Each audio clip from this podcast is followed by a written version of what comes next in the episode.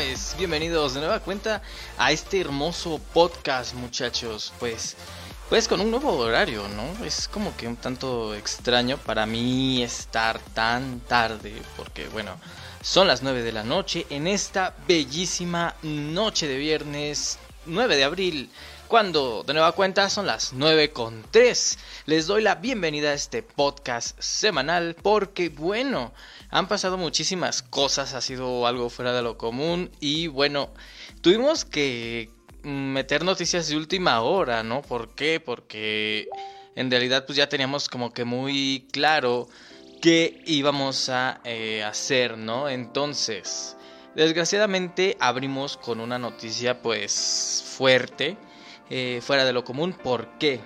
Bueno, pues esa noticia viene de fuente eh, Milenio. Muere el príncipe Felipe, esposo de la reina Isabel, a los 99 años. El príncipe Felipe, esposo de la reina Isabel II, murió a los 99 años. Así lo ha informado el Palacio de Buckingham, esto luego de que enfrentara problemas de salud y que incluso fuera hospitalizado. Bueno, ya habíamos visto una cantidad impresionante de memes y de imágenes en las que, bueno, pues hablaban de la situación de salud de este hombre, ¿no? Eh, bueno, el príncipe Felipe, como les había comentado, murió a los 99 años, así lo informó el Palacio de Buckingham, eso hace después de que hace unas semanas tuviera problemas de salud. Eh, la noticia sobre el fallecimiento del el duque de Edimburgo, quien estuvo casado 74 años con Isabel II, la reina Isabel II, ha conmocionado al mundo. Y bueno, ¿qué fue lo que sucedió, no? Ah, esta mañana se publicó eh, en todas las redes sociales de la familia real eh, la noticia del fallecimiento de esta persona.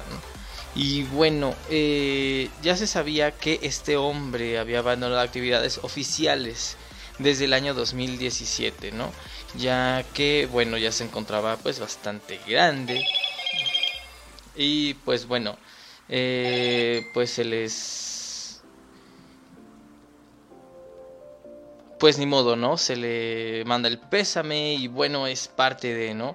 ¿Y qué es lo que pensamos aquí? Pues ya mucha gente estaba diciendo que ya estaba bastante, pues, grande el señor y que, bueno, es una gran pérdida. Tal vez nosotros no alcanzamos a dimensionarla, ¿no? Pero en Inglaterra, pues sí es un día triste, sí es un día sombrío. Más que nada porque ellos siempre lo tienden, es como que su mundo.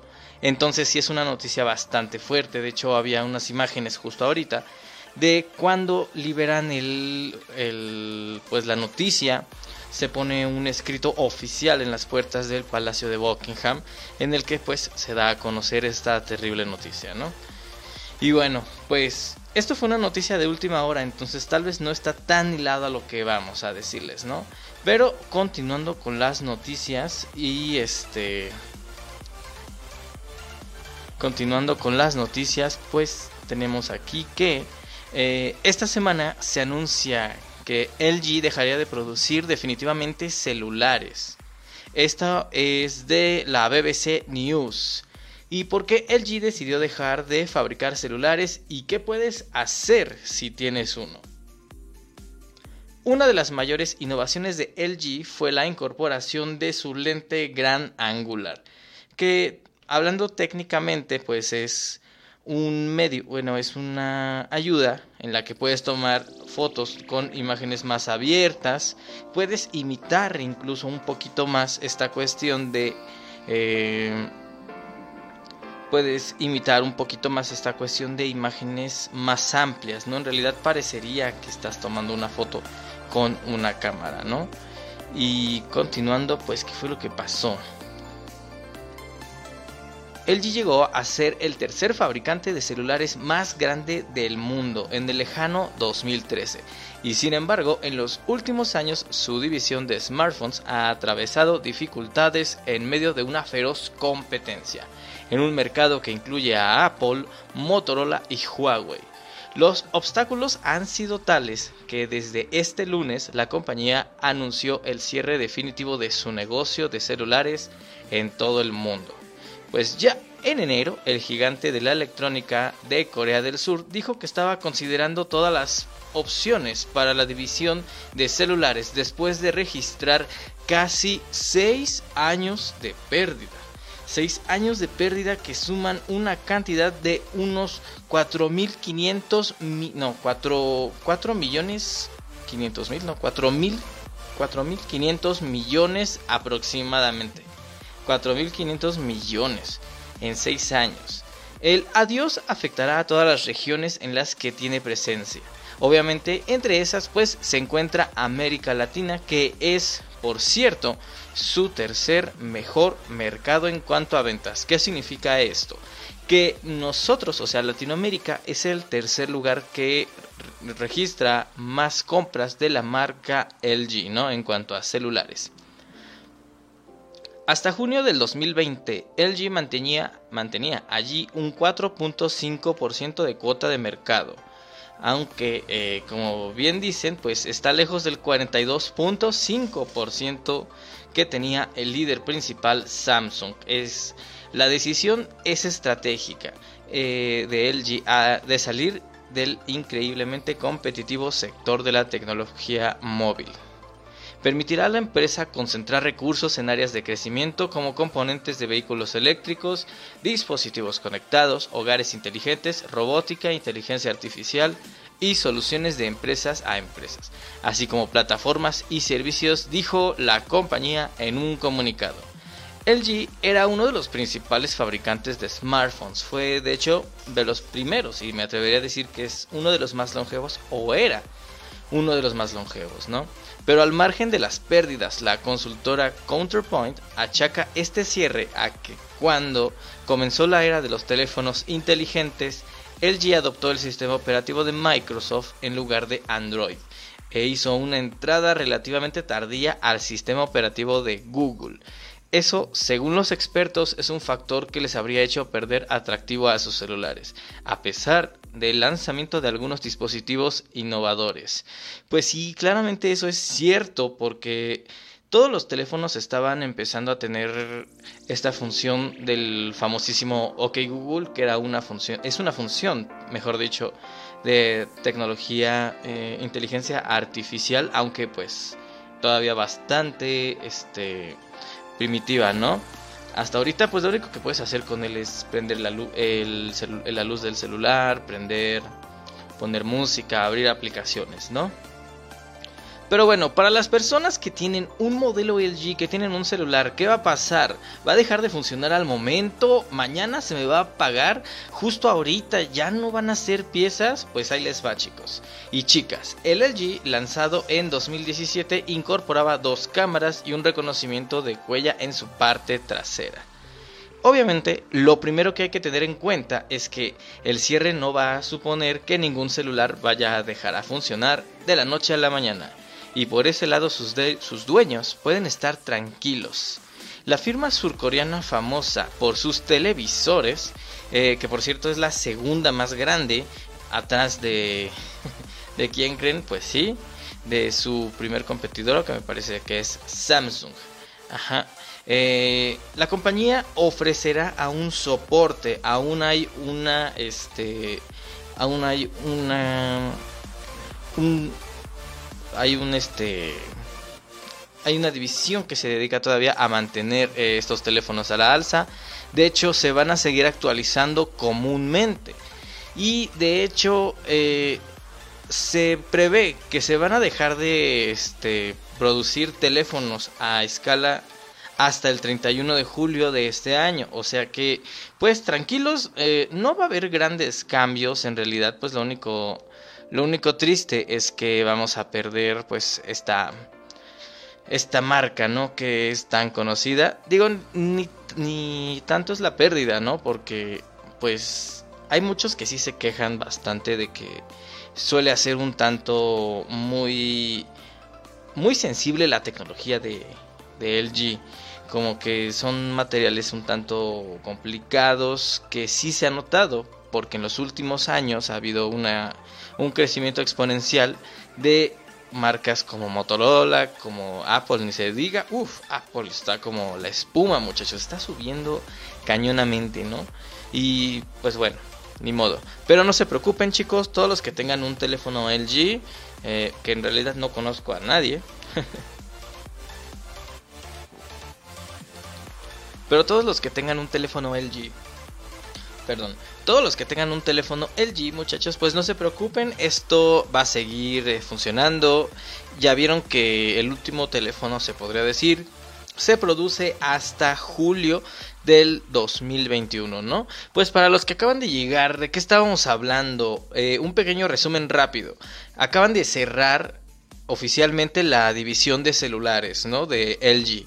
Entonces, LG va a dejar de producir celulares, aunque se puede decir que como el mundo es enorme, no se dejarían de producir oficialmente hasta pasado el mes de julio de este año, ¿no? Y bueno, continuando con las noticias, ¿qué es lo que sucede? Jóvenes se disfrazan de ancianos para recibir la vacuna contra el COVID-19 en la Ciudad de México. Esto es de la fuente expansión política. Dos hombres de 31 y 35 años fueron detenidos por presentar documentos de forma fraudulenta. Estos mismos podrían pasar hasta 6 años en prisión. Estos jóvenes de 31 y 35 fueron detenidos por presentar documentos apócrifos y disfrazarse de ancianos para recibir la vacuna contra el COVID-19 en uno de los puntos de vacunación instalados en Coyoacán.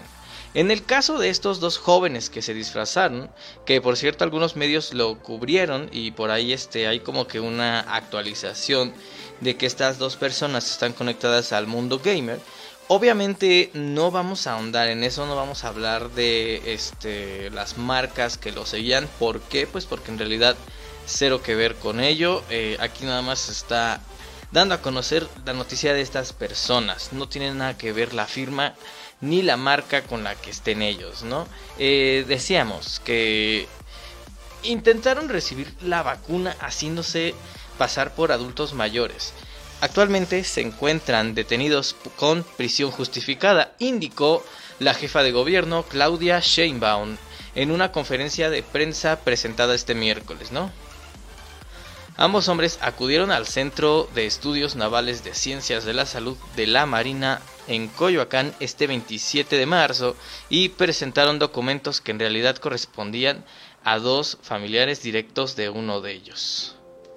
De los hoy detenidos, ¿no? En palabras de eh, Claudia Sheinbaum, es usurpación de identidad y al final del proceso de vacunación una compañera servidora de la nación se dio cuenta por la voz que no coincidía fue cuando se llamó a las autoridades y se está siguiendo el proceso necesario. Se denunció y están en el proceso habitual. No estaba alterada la documentación, más bien era de otras personas, se explicó la funcionaria. Eh, detalló que los hombres pintaron canas en su cabello y cejas, además de usar careta para engañar a los servidores públicos y voluntarios que se encontraban en el punto de vacunación. Tras ser presentados ante un juez de control, se determinó que los dos hombres permanecerían en prisión preventiva como medida cautelar. Tendrán un mes para eh, definir por completo la situación legal de estas personas. Ambos están acusados a procesos por eh, su probable participación en delitos como usurpación de, de identidad y falsificación o alteración y uso indebido de documentos, informó la Fiscalía Capitalina a través de un comunicado. Eh, por el delito de usurpación de identidad, cada uno podría pasar entre 5 años de prisión, así como una multa de 35 mil hasta 53 mil pesos y mientras que la falsificación o alteración y uso indebido de un documento conlleva a cuatro o seis años y con seis meses de encarcelamiento, así como una pena de 89 mil a eh, 96 mil pesos. Además de explicar que los detalles de estos casos, bueno, la jefa de gobierno nos comenta también en este mismo comunicado que son contadas, que son mínimas. Eh, son mínimos los casos de las personas que han usado sus, este, sus conectes, su, su estado de, este, de servidores para adquirir la vacuna indebidamente. ¿no? En palabras de ella, habemos muchos que todavía no nos vacunamos porque aún no nos toca. Entonces hay que esperar a que nos corresponda. Pues qué decir de estos muchachos, estos diablillos, estos pillines, que en realidad pues hay varios puntos que tal vez eh, la persona que redactó la noticia no le asustan, pero yo ahorita estudiando este guion, camino hacia acá, la verdad es que sí me asusta mucho. ¿Por qué? Me asusta el hecho de que se, se están haciendo pasar por dos personas mayores, por dos adultos mayores. ¿Dónde están estos adultos mayores?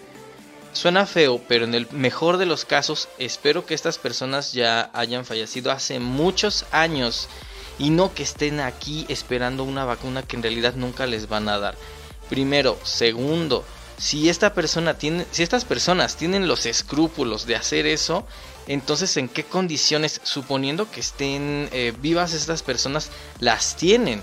Eso está, está horrible, está, está, horroroso, como quien dice por ahí. Y además, pues sí, son actos muy bajos. Eh, hacerte pasar por alguien, pues alguien mayor para recibir una vacuna que en realidad no te toca, pues es, una bajeza. Eh, y entonces, eh, pues está pésimo. Hay un caso similar que pasó en Miami, en Florida, Miami, Florida eh, donde dos mujeres de 20 años también se disfrazaron para recibir la vacuna. Chistoso, ¿no? Porque pues allá ahorita actualmente ya este, ¿qué es? Abril, mm, pues ya se está vacunando a todos, ¿no? Esta semana se dio a conocer que Hugh Jackman, alias Wolverine, se también se, ¿cómo se dice? Se vacunó. Eh, entre los youtubers, pues ya se vacunó el bananero y ya se vacunaron varias personas, ¿no?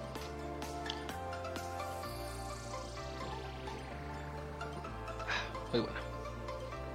Continuando con las noticias, pues pasó algo bien curioso. Mucha atención muchachos, eh, si, si ven que se corta este directo ahorita, quédense aquí porque vamos a decir unas cosas un poco extrañas que a lo mejor no le gustan mucho a Facebook, ¿no?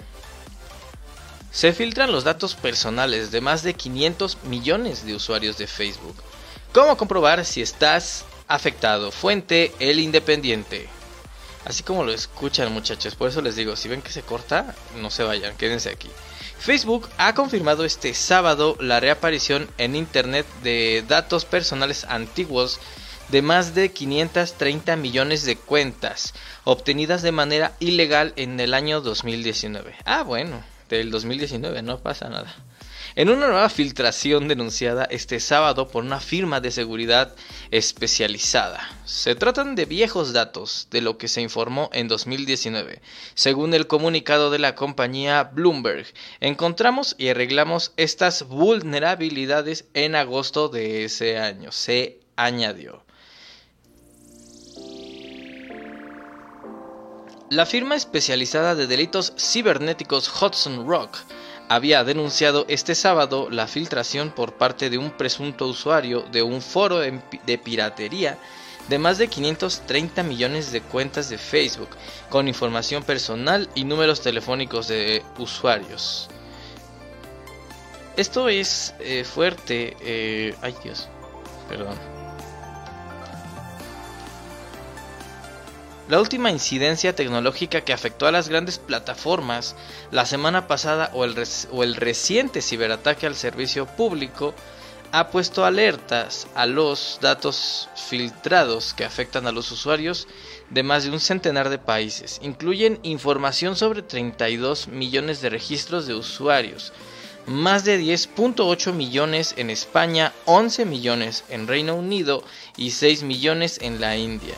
Ah, datos como números de teléfono, identificadores de Facebook, fechas de nacimiento, biografías y en algunos casos direcciones de correo electrónico, ¿no? Facebook aún no se ha pronunciado de momento sobre este hallazgo. Eh, y bueno, pues hay que esperar las opiniones de ellos, ¿no? A ver, eh, la noticia puede sonar bastante bastante fuerte, bastante llamativa, bastante impresionable. No se impresionen chicos, tranquilos. Eh, sí, se filtraron esos datos, sí se filtraron, pero son datos que en realidad pues no nos no te pueden afectar en, gran, en gran medida, ¿no? Eh, el correo electrónico, pues sí, eh, saben qué correo electrónico es, pero no tienen tu contraseña. ¿Saben? Te, te, identifican en Facebook? Sí. Desgraciadamente identifican nuestras cuentas. Pueden hacer mal uso de ellas, pero para entrar es necesario que nosotros los dejemos pasar. ¿A qué se refiere esto? Hay un montón de enlaces engañosos. ¿Cómo los podemos detectar? Ojo ahí. Eh, esto lo explico más porque sé que dentro de la audiencia habrá personas que no son tan pues no les no no es no le ven tan importante este esta cuestión, ¿no? Pero es importante porque los links que muchas veces se comparten, el nombre del sitio viene ahí. Eh, por ejemplo, ahorita yo simplemente eh, si me meto a el link de mi Facebook es facebook.com guion y el nombre de mi página, ¿no? Incluso ahorita que estoy transmitiendo en vivo es live producer guion bla bla bla bla bla bla bla, pero dice el nombre de Facebook. En YouTube también. Ah, igual en, ¿cómo se llama? en ay se me olvidó esta esta aplicación de llamadas telefónicas, ¿cómo se llama? Ay, que siempre lo usamos en, en WhatsApp. Hay un montón de raros este, links. Hay que saber investigarlos porque si son links raros, son muy cortitos o de plano te mandan a otros sitios raros, ¿no?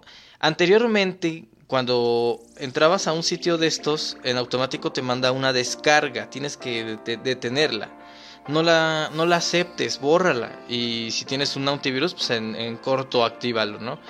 Eh, ¿Por qué? Porque es así como funciona un hackeo. Eh, la mayoría de veces un hackeo funciona de este modo. Al entrar a estos links, a estas direcciones extrañas, se parece a la entrada de Facebook porque te dice poner este contraseña y usuario. Entonces ahí ya caes tú y lo pones y en automático a la otra persona le llega, ¿no? Entonces solo tengan mucho cuidado. Eh, no saben las direcciones de ustedes, eh, obviamente. ¿Por qué? Porque son, son 500 millones de datos. No es una persona que está viendo a ver qué datos funcionan, no es una computadora. Es un programa que se dedica a seleccionar datos de acuerdo a un algoritmo. Entonces, mm, no se van a ir en cuanto a fotos, no se van a ir en cuanto a lo que publiques. Claro, nunca está por demás ser responsable en cuanto a lo que publicas. No publiques los datos de tu casa, tarjetas de crédito, cosas así, porque justamente puede pasar esto. Pero bueno, eh, esperemos que todo funcione y hasta ahorita pues no conocemos a nadie que haya dicho que pues ha perdido datos, ¿no? Y bueno, esta historia está padre, me encanta es de esas noticias que te llenan de energía, ¿no? Redes sociales ayudan a cumplir el sueño de Tommy. Los pongo en contexto rápido porque durante las últimas horas en Facebook y grupos gaming, YouTube, un montón de páginas de internet eh, se dedicaron a compartir el canal de un pequeño llamado Tomás. Es un niño chileno que pues bueno, desgraciadamente tiene una situación complicada, ¿no? Es una cuestión de salud bastante fuerte. Ah, nos han pedido, eh, a todos los que comunicamos esto, nos han pedido pues que no demos a entender, que no hablemos tanto de la afección, porque pues bueno, está en su derecho de evitar esta clase de información, ¿no? Eh, esta persona está muy enferma, está muy grave, entonces pues esa es la cuestión por la que se ha vuelto tan viral, ¿no? El caso fue tan viral que este pequeñín consiguió, no en un día, o sea, esta noticia está pasada en horas. Este pequeñín consiguió más de un millón de suscriptores en horas. Y el pequeño aparece en YouTube como Tommy. Ahorita les voy a dar el nombre bien porque hay otra cuestión ahí bastante triste, ¿no? Y pese a las adversidades de verse afectado por un tarará, eh, con ayuda de su padre, quien sube sus videos a la plataforma de YouTube, el menor de edad demuestra una gran habilidad, fluidez y cero timidez frente a las cámaras. Tommy subió su primer clip el 19 de marzo titulado Video de prueba, en el que aparece bailando y cantando. Y bueno, desde entonces ha empezado a subir videos regularmente, jugando y, e incluso hizo un unboxing sobre un teclado gamer. Su crecimiento fue meteórico, estratosférico, eh, pues ya que el pasado 29 de marzo él había subido eh, un video llamado Especial 35 suscriptores, ¿no? En este momento, y es más, está, está atrasada esta noticia, porque aquí dice que está en el millón. Justamente checándolo yo hace rato, ya no está en el millón. Eh, está arrebasando los 5 millones. Esperemos que llegue a 10, ¿no? Y bueno, eh, ojalá llegue a los 10 millones, sí. Para que le entreguen esta placa, porque les dan una placa después de cada tiempo, ¿no? Hace poquito Tomás respondió el enorme gesto de la comunidad gamer en su último video agradeciendo por el millón de suscriptores. Repito, ya va por los 5, ¿eh? No cabe duda de que cuando las redes sociales se unen, pueden lograr cosas tan buenas como esta. Eso es muy cierto. O sea, qué padre, qué, qué buena onda. Incluso aquí en la página se compartí yo el mismo link. Ahí está, justamente abajo de esta publicación. Está la foto. Y bueno, yéndonos más. Híjole. Estamos haciendo gala de muy buenos actos, de muy. Una calidad humana bastante cañona, pero como todo tiene su lado pésimo. ¿Qué fue lo que pasó? Al momento de que Tommy llegó a los al primer millón de suscriptores, en automático llegó se empezaron a salir un montón de canales con nombres falsos haciéndose pasar por Tommy. ¿Cómo los detectamos? Si queremos ayudar suscribiéndonos al canal de Tommy, pues para empezar, lo primero es el número de suscriptores porque casi todos los canales falsos son canales que no superan, no llegan ni al millón de suscriptores. Entonces, ahorita en este momento, Tommy tiene, eh, a ver, permítanme, voy a entrar a su canal.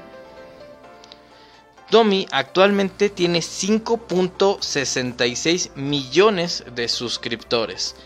El resto de canales no llegan a esa cantidad. Si quieres buscarlo, ¿cómo lo buscas? Está completamente en minúsculas. Tommy con 3 es espacio 11. Y también subió un video en el que nos está diciendo que él en ningún momento está pidiendo dinero, que no se dejen estafar y esto es cierto.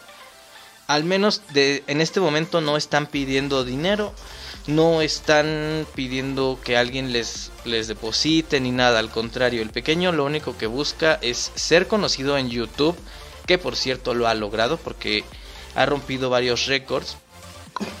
Perdón, ha rompido ya varios... Ay, agüita.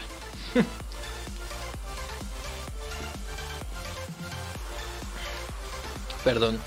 Ha rompido ya varios récords y está impresionante. Igual hubo mucha gente que estaba remitiendo y que decían que bueno, que por qué este... Que por qué él sí y los demás no, o sea...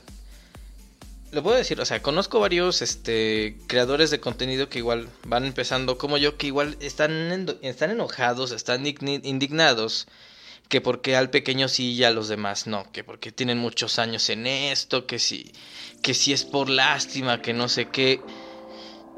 Yo la verdad lo vi y no dudé en compartirlo, digo, está está súper, ¿no? Eh, nada me encantaría más que este este pequeño triunfara sobre esta enfermedad que muchos conocen, que se lleva bastantes personas al año y no sé qué más me encantaría que el día de mañana el pequeño subiera un video en el que dijera que triunfó sobre esta enfermedad y que fue su su última quimio y que va a seguir adelante, ¿no? Yo creo que eso es todo lo que nos encantaría. Ahora, pues, ¿por qué, ¿por qué hacer esto? Pues nosotros lo hicimos por empatía, porque queremos ver al, al pequeño infeliz. Y por ahí decían que de la monetización, a ver, la monetización no es algo instantáneo, no es como que llegas a mil suscriptores y cuatro mil horas de este de reproducción y suena tu teléfono y hola, soy YouTube. Ve a cobrar tu cheque. No, así no funciona, o sea, te mandan un este un correo en el que te dicen pues que has alcanzado el, el número que se requiere para entrar al número de partners, así se le llama. Un partner es el al que le pagan por este subir videos en YouTube. Pero no es instantáneo. Evalúan tu canal, ven tu contenido. Si tu contenido eh, rompe alguna de las reglas de YouTube que son largas y son muy este muy curiosas, pues obviamente se te niega la monetización, ¿no? Pero el pequeño no está pidiendo dinero. Desde luego lo único que pide él es ser reconocido como lo que es un pequeño youtuber que pues empezó de la nada y eso está súper bien. Es como lo, lo estaba ah, platicando en la mañana porque igual les repito, hubo el comentario de que, oye, pues a ti no te arde. A mí no me arde. A mí no me arde, ¿por qué?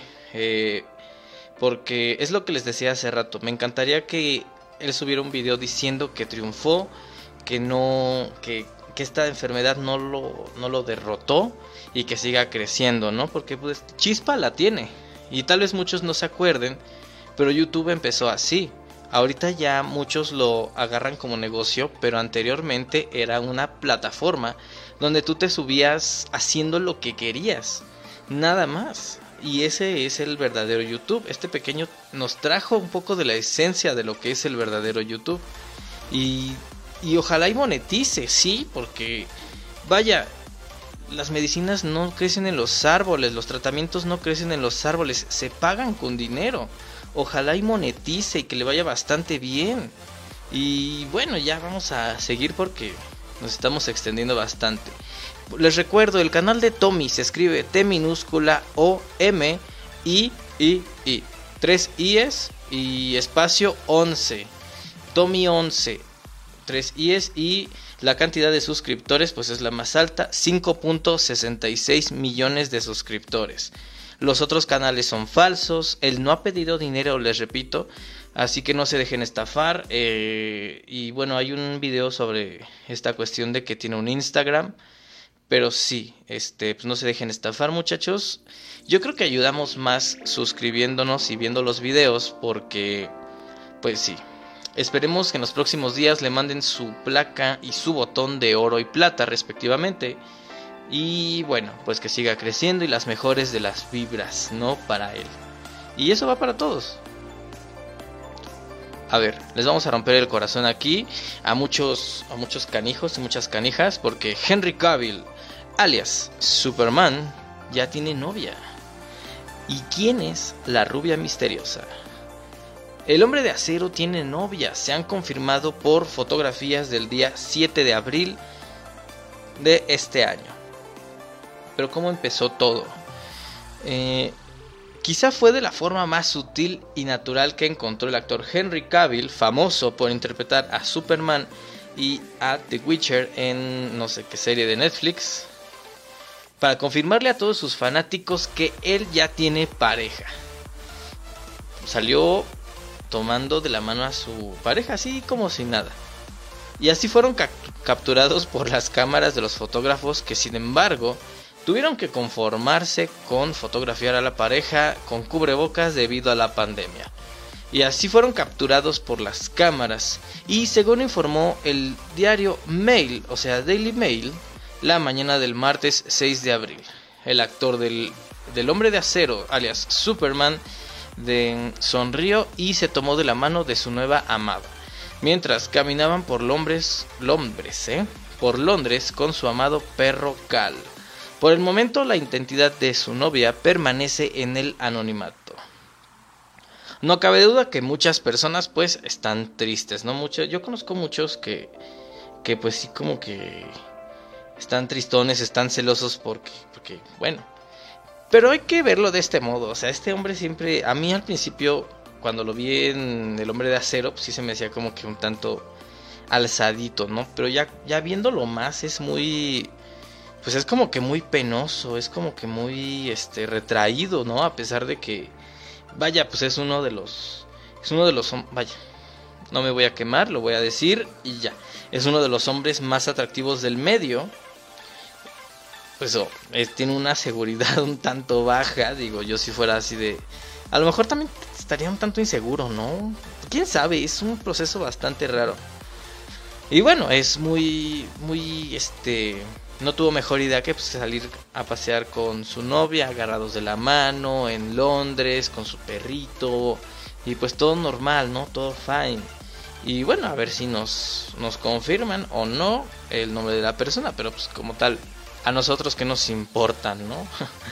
Eh, y bueno, siguiendo con los espectáculos.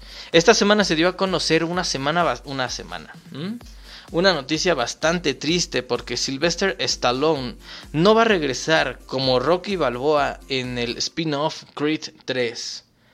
¿Qué es un spin-off? Los pongo en contexto rapidísimo. Un spin-off es un proyecto en solitario, es un proyecto en el que simplemente eh, se cuenta otra parte de la historia principal, ¿no? Un ejemplo, digamos, a lo mejor, ah, pues, en Harry Potter, que tuviéramos una película sobre Dobby o sobre su lechuza, pues eso es un spin-off, es un proyecto en solitario, ¿no? La aclamada franquicia cinematográfica Creed avanza en un futuro no muy lejano con la estrella Michael B. Jordan asumiendo el cargo de director en la tercera entrega. Creed 3 continúa con la historia del boxeador Adonis Creed, pero parece que su mentor de toda la vida, Rocky Balboa, no va a regresar. Y esto es por desgracia, está... Es que qué raro, ¿no? El, el, anuncio inicial sobre Creed no mencionó para nada a Sylvester Stallone. Sin embargo, el propio actor ha revelado eh, que no va a volver a, y un fan, un fan comentó en las publicaciones recientes preguntando si de verdad se iba a hacer Creed 3, a lo que Stallone respondió que sí, pero que él no va a aparecer. Toda la franquicia de Creed nació a... ¿Quién es Creed? A ver, eh, no lo ubican a lo mejor muchos. Creed eh, es el nombre de esta personita, pero él es hijo de Apolo, recuerden, Apolo Creed. Eh, esta persona que salía en la primera película de Rocky y posteriormente Iván Drago lo mata en la tercera, segunda película. Entonces, pues Apollo Creed es hijo de... Perdón, Adonis Creed es hijo de Apolo. Entonces Rocky lo, lo está entrenando. Por eso es tan importante el personaje de Rocky.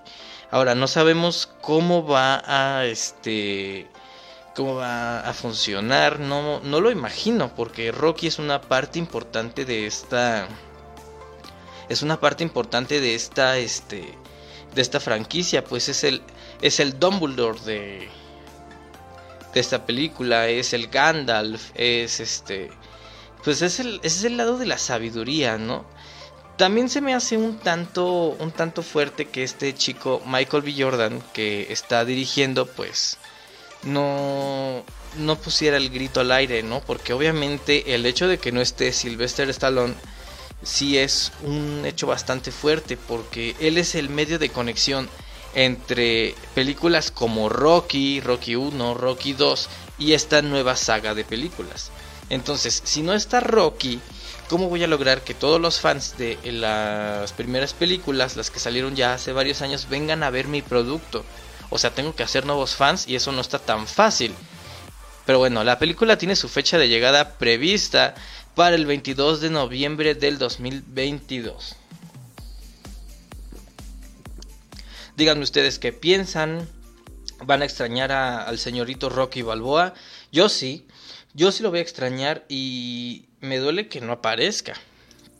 Pero por ahí dicen que vamos a tener una versión extendida de Rocky 4 o Rocky 3 y también una una serie sobre cómo llegaron, ¿no? Esperemos que sí. Y bueno, esto se llama Gal Gadot, alias Wonder Woman, habla del infierno que fue trabajar con Joss Whedon. Joss Whedon, ¿quién es? ¿Cómo lo ubicamos? Bueno, Joss Whedon fue director de la primera película de Avengers, de los Vengadores. Entonces, pues ya es un nombre bastante fuerte, es un nombre pesado, o era un nombre pesado en cuanto a en cuanto a la industria, ¿no? Ahorita ya trae unas broncas un tanto fuertes por esta cuestión de que se liberó el Snyder Scott y como que pues anda la gente como que muy muy muy muy muy muy, muy peleonera, ¿no? Ray Fisher, ¿quién es Ray Fisher? Ray Fisher fue este hombre que interpretó a Cyborg en las dos versiones de Justice League, ¿no? Fue el primero en romper su silencio acerca del presunto, hasta aquello entonces, presunto comportamiento poco profesional de Joss Whedon durante el rodaje de la Liga de la Justicia. Desde entonces ha aprovechado cualquier ocasión para volver a arremeter contra él y ahora ha colaborado en un detallado artículo que puedes encontrar en The Hollywood Reporter. La verdad es que el artículo está bastante extenso, es muy largo. En algún momento pensé en, incluirlo aquí, pero estaba súper, súper, súper detallado y nos iba a tomar bastante tiempo. Entonces nada más tomé una pequeña parte, que es lo que van a escuchar, ¿no? El enfrentamiento entre Whedon y Gadot. Eh, eso sí, uno de los detalles más llamativos del mismo es todo lo que se menciona sobre las fricciones entre Whedon y Gal Gadot, las cuales explotaron cuando el cineasta quiso que la actriz recitase unos diálogos que no le gustaban, llegando a amenazar con herir la carrera de ella y denigrando el trabajo de Patty Jenkins, quien dirigió Wonder Woman y últimamente Wonder Woman 84. Fisher no quiso comentar nada al respecto, pero sí lo hizo una fuente anónima que ya participa en esta investigación realizada obviamente internamente por Warner. En palabras de esta, eh, como se dice, de esta fuente anónima. Joss Whedon estaba fanfaroneando sobre que ya había tenido suficiente con Gal Gadot. Le dijo que él es el guionista y que ella iba a callarse y decir las líneas que si no lo hacía él podía hacer que pareciera increíblemente estúpida en la película y que Gadot, entre comillas, tenía problemas sobre su personaje, que fuera mucho más agresivo que en Wonder Woman. Ella quería que un personaje fuese similar entre una película y otra, siendo su oposición tal a Whedon que unió fuerzas con Patty Jenkins, la directora de Wonder Woman, para llevar al tema este, esta cuestión con Kevin Tsuchihara, en aquello entonces director de Warner. Eso es cierto, yo sí noté, eh, bueno, si han visto la película, lo comentaba mucho con mi mamá, con mi hermano, que hay unas escenas que no salen. Hay unas escenas que están por demás, ¿no? Eh, no sé si deba decir que es un spoiler, pero por si las dudas es un spoiler.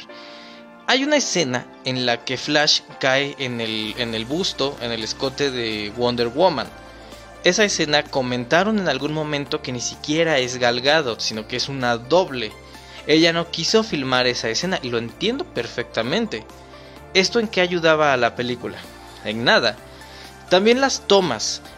hay una toma eh, justo cuando llega Barry Allen, eh, que se dice el famoso chiste de hola Barry, soy Dayana y le dice, ah, hola Dayana, yo soy... Y total que lo dice mal, ¿no?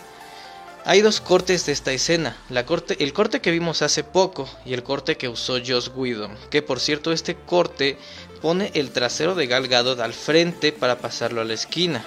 Esto mismo se puede ver en todas las películas de Avengers donde Scarlett Johansson traía un, un escote bastante abierto, incluso este había ciertas tomas que obvios deben de estar cuidadas, o sea, ¿por qué, por qué descuidar esta clase de, tomas en las que se les, veían se les veía de más? Porque la verdad sí se les veía de más.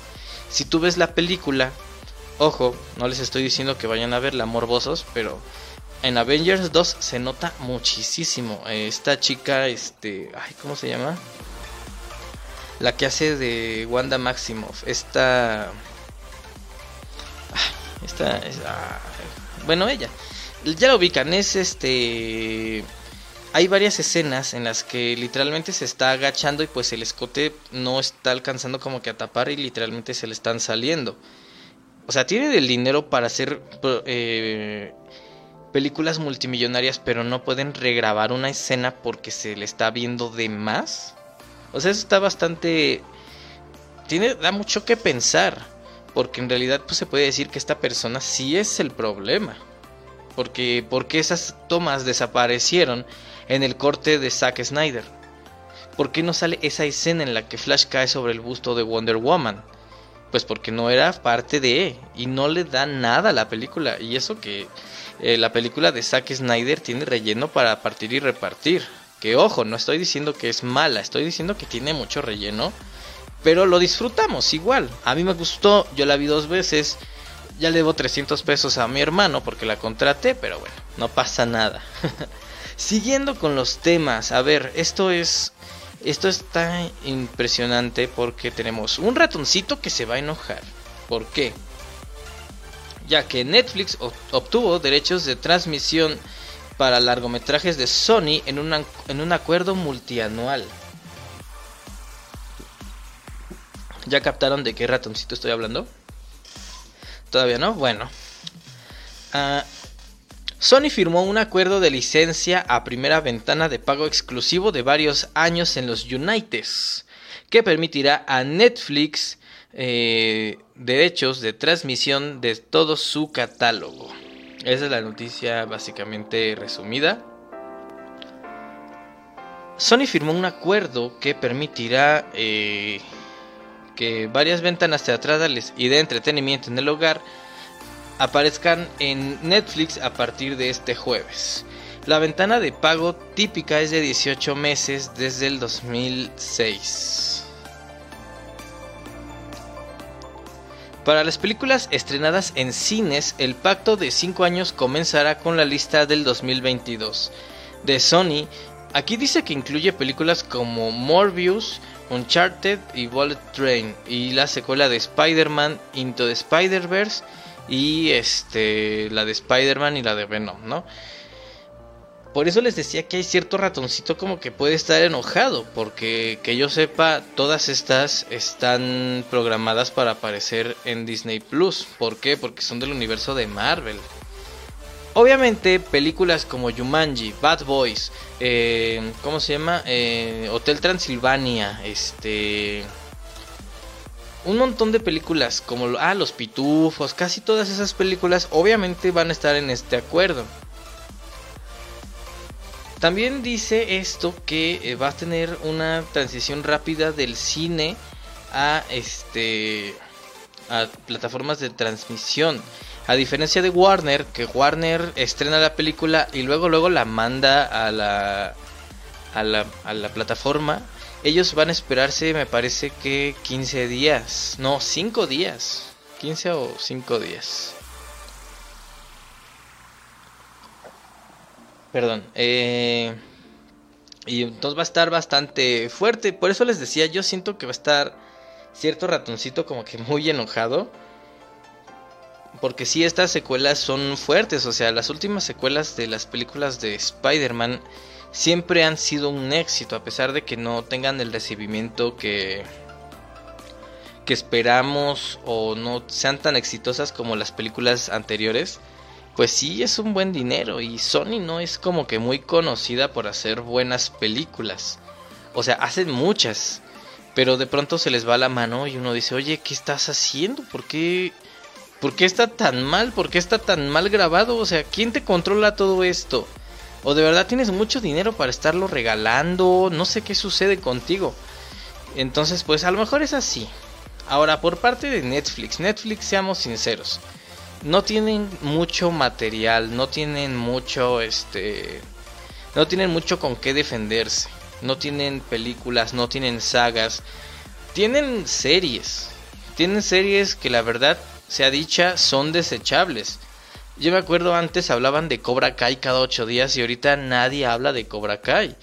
También las películas pues son, son llamativas, pero no han sido como que no han pegado tanto en el subconsciente colectivo, porque películas como la de esta niña, ¿cómo se llama? Ay, la, la hermana Sherlock Holmes, no me acuerdo cómo se llama esa también eh, ya nadie se acuerda de ella. Eh, esta de la, de la joven que, que hablaba ajedrez. Ahora yo. De la pequeña esta que jugaba ajedrez. Ay. Eh, Gambito, no sé. Gambito de dama, algo así.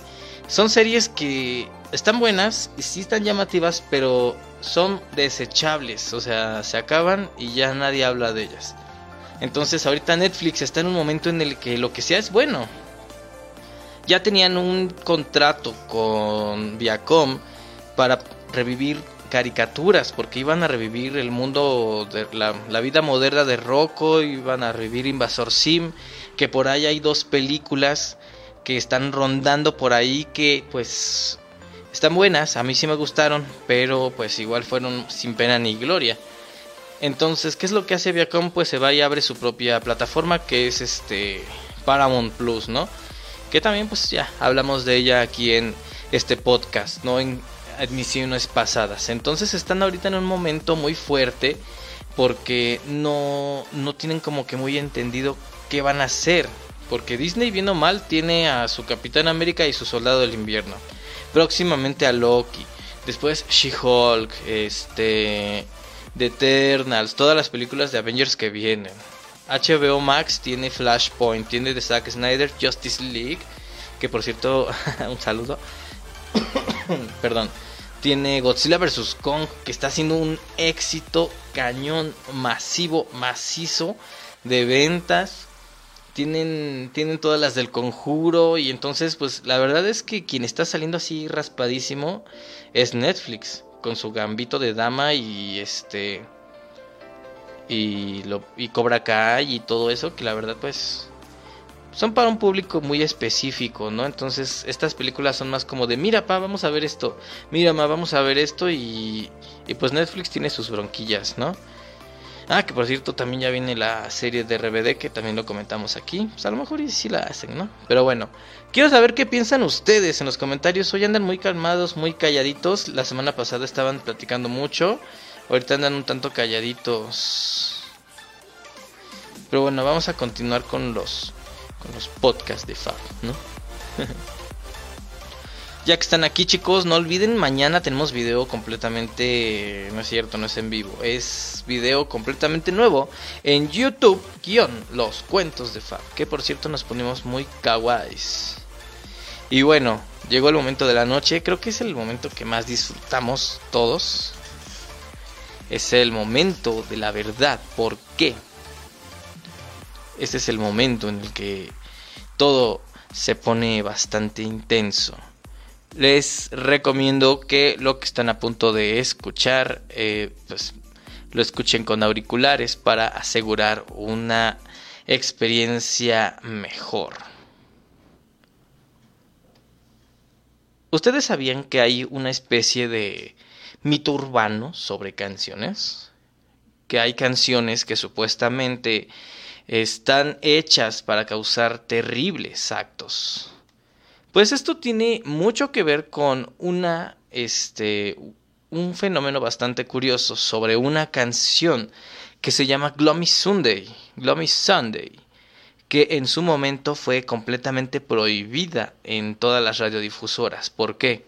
Decían que esta canción era tan triste, pero tan triste, que causaba que las personas se quitaran la vida a sí mismas, ¿no? Vaya, todos sabemos y conocemos esta palabra, pero obviamente Facebook no me va a permitir decirla. Entonces van a escuchar mucho este término, ¿no? El siguiente caso es un caso que ha rondado el internet estos últimos estos últimos años. Entonces, pues ya saben, pónganse sus auriculares porque esto tiene un nombre y bueno, les pregunto a ustedes. ¿Recuerdan esa canción de pop del 2008?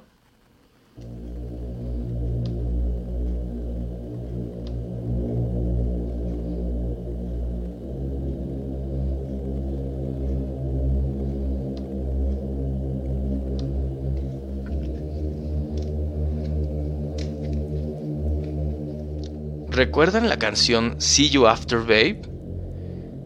Bueno, yo trabajaba en la estación de radio de mi facultad y era una costumbre hablar sobre los eventos del campus, cualquier novedad en la ciudad y también complacíamos a los estudiantes que nos pedían canciones. Sorprendentemente, la facultad lo permitía. Recuerdo que hubo una época en que los estudiantes llamaban repetidas veces al programa. Solicitaban una canción. Una canción titulada See You After Babe o Te veo después, nena. Una pegajosa canción pop interpretada por una banda que solo había tenido un éxito, llamados Symmetry Icon o icono simétrico. Es el peor nombre de un grupo de música que jamás haya escuchado, pero era uno de los más grandes éxitos en torno a octubre y a noviembre del 2008. Como uno de los DJs del campus me tocó reproducir aquella canción unas mil veces. En ese par de meses la escuchaba en todos lugares a donde iba. tiendas gasolineras, en las estaciones de radio y creo que incluso llegué a escucharla en MTV. Había algo raro con esta canción, pero no puedo recordarlo con mucha precisión. Tuve que buscar en Google el nombre de la pista y de la banda, pero no encontré ningún resultado. Ni siquiera en YouTube pude encontrar algo al respecto. Frecuento un grupo de exalumnos y me atreví a, publicar un mensaje preguntando si alguien recordaba la canción. La publicación recibió algunos likes y varias personas empezaron a mandarme inbox. Me decían de las cosas que recordaban de aquel misterioso hit de Symmetry Icon. Una mujer incluso me escribió que no podía recordar muy bien cómo iba, pero que la letra era extraña y poco convencional. Otro colega me dijo que era tan pegajosa que se le quedó en la cabeza durante semanas. Pasó una semana desde que hice la publicación en este grupo y entonces recibí un mensaje de un sujeto llamado Matt, quien vivía en el cuarto al lado del mío eh, en aquellos años en el campus. Me envió un mensaje privado preguntando si había encontrado algo relacionado con la canción. Le dije que no. Me respondió que no tenía más que vagos recuerdos de aquella canción. Y aquí les dejo el mensaje íntegro. Nota, Paul era el compañero con el que yo compartía mi habitación. Viejo, no escucho esa canción desde aquel año. Paul solía ponerla en el cuarto todo el tiempo. No lo recuerdo específicamente, pero no era la típica canción de pop. Yo la odiaba, pero Paul de verdad la amaba. Siempre estaba cantándola hasta que un día nunca más volví a escuchar la canción y Paul empezó a actuar de una forma extraña.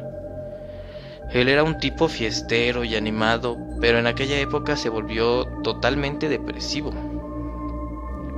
Un día le pregunté cuál era el problema y me dijo que no podía sacarse aquella canción de la cabeza y que se había ido para siempre.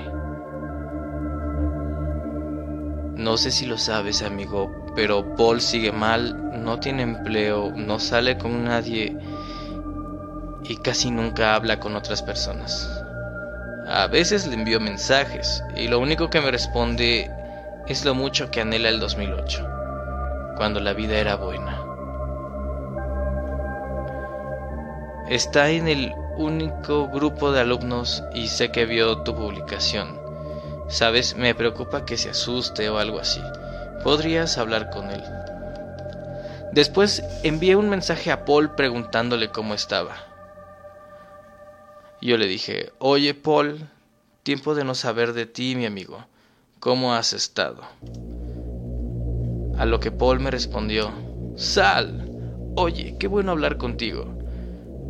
¿Cómo estás, compañero? Ya casi me voy, pero estoy bien. Qué bueno. Paul me comentó que... Paul, vi que publicaste algo en el grupo de alumnos, hermano. Aquella canción era mi vida. La extraño tanto. No puedo creer que haya desaparecido. A lo que yo le respondí, bueno, estoy seguro de que tarde o temprano alguien la encontrará. Paul me respondió, no amigo, eso ya fue. Así es como funcionan las cosas en el mundo. Las cosas vienen y van. Se convirtió en una canción tan viva y ahora está muerta.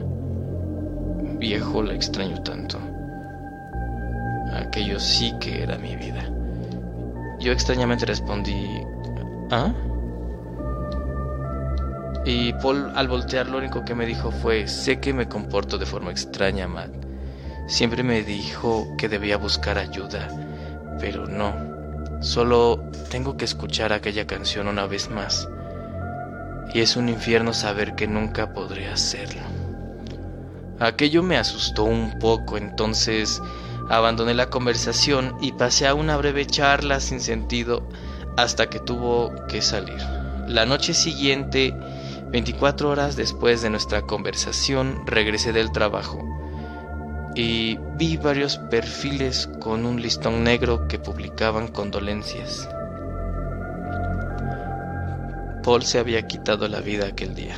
me horroricé al enterarme de que se había acuchillado el rostro en repetidas ocasiones para terminar con su vida. Y saber que fui una de las últimas personas con las que habló me hizo sentir peor. Matt me envió un mensaje aquel día. El mensaje decía, la culpa fue de la canción. Lo siento mucho, Sal, no es tu culpa. Pensándolo mejor, ahora no fue nada de buen gusto, pero en aquel momento pensé que sería genial encontrar de alguna manera See You After Babe y ponerla en su muro, como si fuera el punto final de aquella historia. Pasé la siguiente semana preguntando en Yahoo Respuestas, en foros de música y comentando en videoclips de música pop del 2008. Nadie tenía nada que decir. Puse mi correo electrónico junto a algunos comentarios, pero no había recibido nada. Al menos hasta ayer por la noche, 13 de enero 2021. En mi bandeja de entrada había un mensaje de un sujeto llamado Brad Hoskins. En el asunto ponía música de la banda Symmetry Icon y adjuntó al correo un archivo MP3. En el mensaje se podía leer lo siguiente. Hola Sal, vi tu publicación en 4chan solicitando información sobre la canción de Symmetry Icon See You After Babe. Creí que lo mejor era enviarte un email para dejar las cosas claras y quizás lograr que desistas en tu búsqueda. Te envío esto con la esperanza de que guardes discreción. Aunque no existan muchas personas que recuerden esta canción, aquellos que la recuerdan pueden encontrarse con esto y volverse locos. Pero tú, tú pareces un buen sujeto y no queremos que hagas algo de lo que puedas arrepentirte. Symmetry Icon fue una banda integrada por tres jóvenes que inició en 2007 y lanzó un álbum en 2008. Resulta difícil creer que en el 2008 fue casi ya 13 años, pero seguramente debes recordar que la música pop estaba a la alza en aquellos tiempos.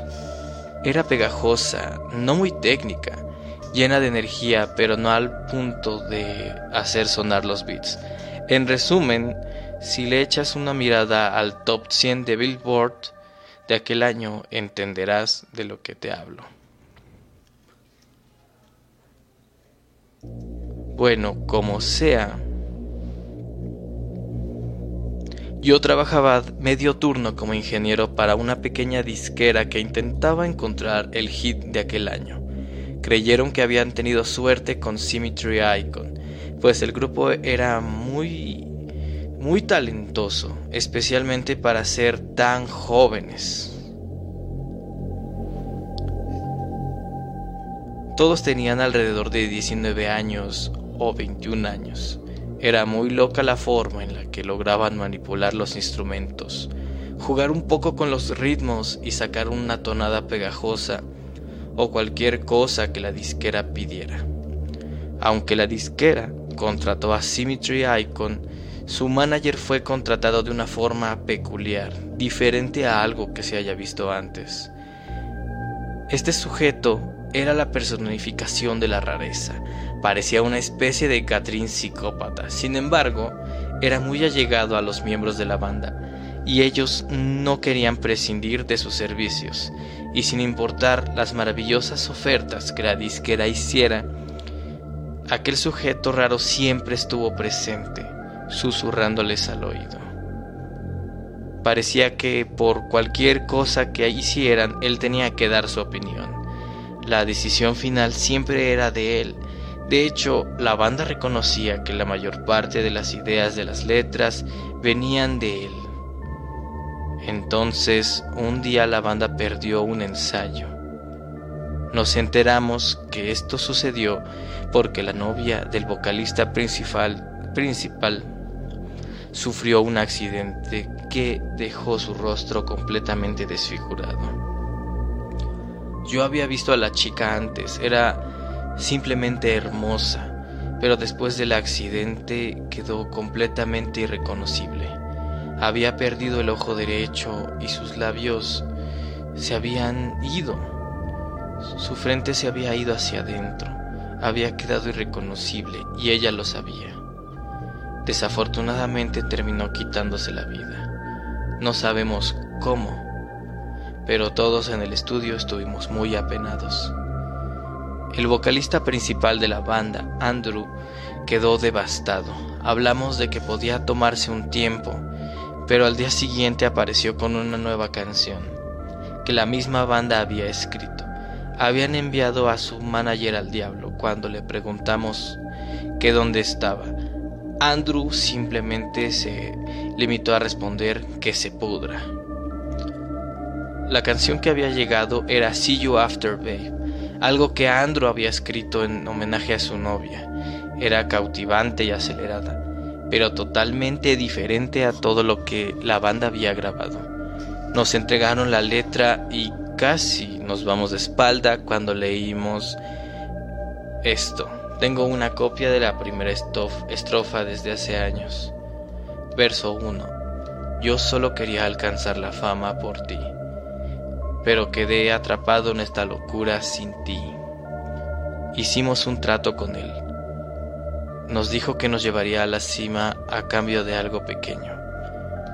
No creí que él tomaría algo que realmente me faltara. Es un poco depresivo, ¿verdad? Así lo creímos. Es más, el coro original eran solo cuatro palabras, una frase incompleta seguida por un riff, por lo que dudamos de su potencial. Pese a esto, grabamos la canción y la editamos. La mandamos a las altas cúpulas de la música, a quienes les encantó y dijeron que la canción tenía todo para ser un hit. La enviamos a diversas estaciones de, radio famosa que reprodujeron la canción como cualquier otra. Tras una semana, algunos DJs solicitaron entrevistas con Symmetry Icon pero ellos ya no querían involucrarse con la fama. Cierto día y durante la grabación, su terrible manager irrumpió en el estudio y comenzó a gritarle a la banda, y especialmente a Andrew por haber lanzado una, una canción sin su consentimiento. Andrew le devolvió los gritos, diciéndole que no lo deseaba más allí, que él solo quería componer música y no ser arrastrado a algo serio. El manager estaba furioso, decía que la banda no sería nada sin él y que Andrew había sido el primero en estar de acuerdo.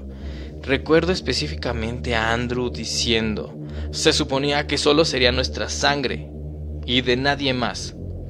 El manager al escuchar esto salió del estudio hecho un huracán, vociferando que arruinaría a la banda y su música dijo que haría todo para que todos aquellos a los que les gustara la canción terminaran como la novia de Andrew.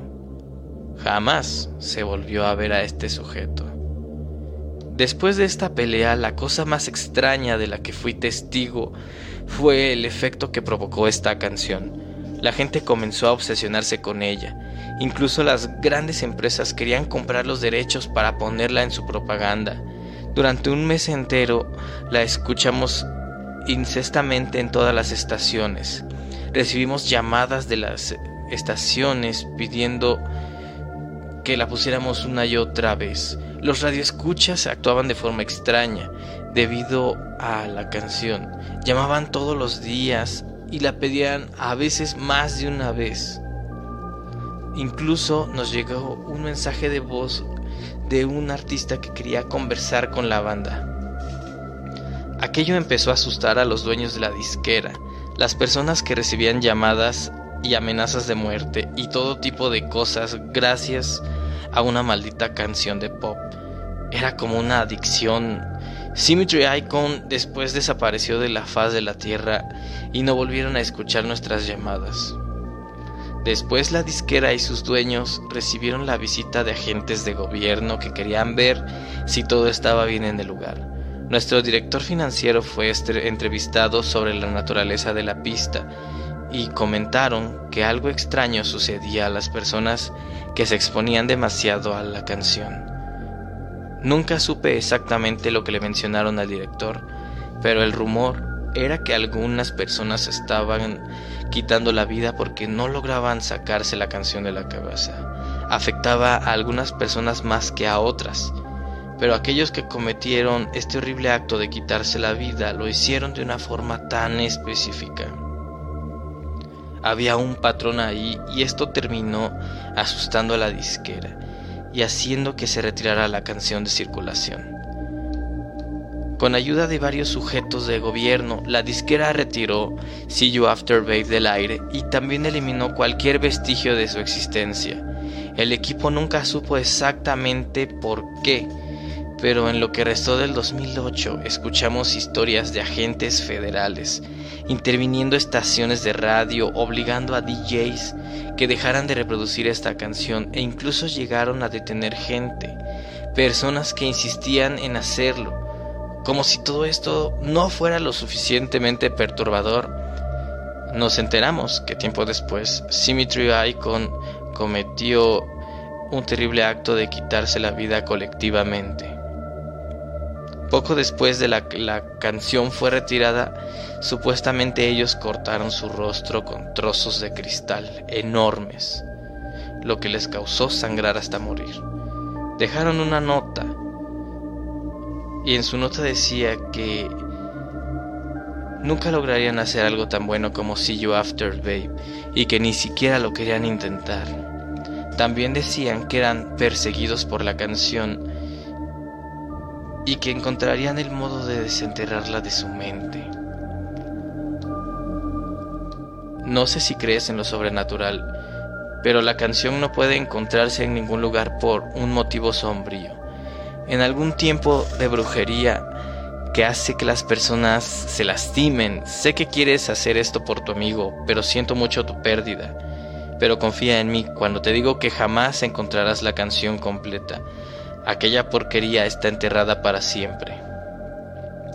Durante algunos años tuvimos la, obligación de informar a la disquera si llegábamos a escuchar fragmentos de la canción en algún lugar. Yo llegué a escucharla en un probador de ropa. Lo filmé con mi celular con la intención de mostrárselo a mis jefes, pero nunca tuve la oportunidad. Ese tema no se ha vuelto a discutir desde hace años y nunca más la llegué a escuchar desde aquel día. A veces me gusta reproducirla de vez en cuando y pensar en las cosas que podrían suceder. Mi grabación está adjunta en este correo. Perdóname por toser. Habría sido bueno escucharla entera, pero honestamente me dio mucho miedo quedarme hasta el final. Escúchala un par de veces y no vuelvas a abrir el archivo. Créeme que empieza a ponerse extraño cuando la escuchas repetidamente. Ten cuidado. Y si un día escuchas la canción completa en público, huye lo más rápido que puedas. Como ya dije, no sé lo que tú creas, pero tengo la certeza de que Symmetry Icon hizo un pacto con el diablo. Y esta canción es el castigo por haber roto el contrato. Buena suerte, Brad Hoskins. Bajé el archivo y lo reproduje inmediatamente. Lo reconocí en un instante, justo cuando inició. No tengo idea de si Hoskins esté diciendo la verdad o no. Por lo que publiqué un fragmento de la canción en YouTube y se la envié a algunos amigos para confirmarlo. Todos concordaron en que esa era la canción, incluso Matt. ¿Alguien más recuerda See You After Babe del 2008? Y bueno chicos, no termina ahí la situación. Justo como dice la historia, aquí está el archivo adjunto de lo que pudo ser la canción. Entonces, ya saben, si están aquí, eh, lo escuchan bajo su propia responsabilidad. Entonces, obviamente está pésima la calidad porque es un es un audio del año 2010, entonces eso tiene más de 10 años. Entonces, bueno, ahí va.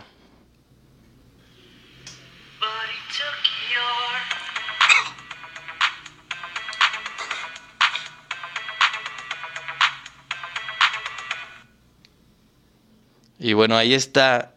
Eso fue. Eso es parte de. Al menos sabemos una cosa, y es que hay, hay tratos que no debes de jamás romper. Estos chicos son la prueba de por qué no debes de jugar con fuego.